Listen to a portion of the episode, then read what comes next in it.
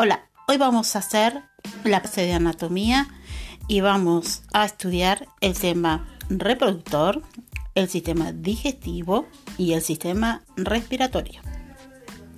Para eso necesitamos que observen las filminas que les subí en la última actividad y con esa observación van a poder ver todos los componentes y la estructura de cada una de estas de estos sistemas. Entonces, empezamos por el sistema digestivo. El sistema digestivo está formado por dos porciones, una porción tubular y una porción glandular.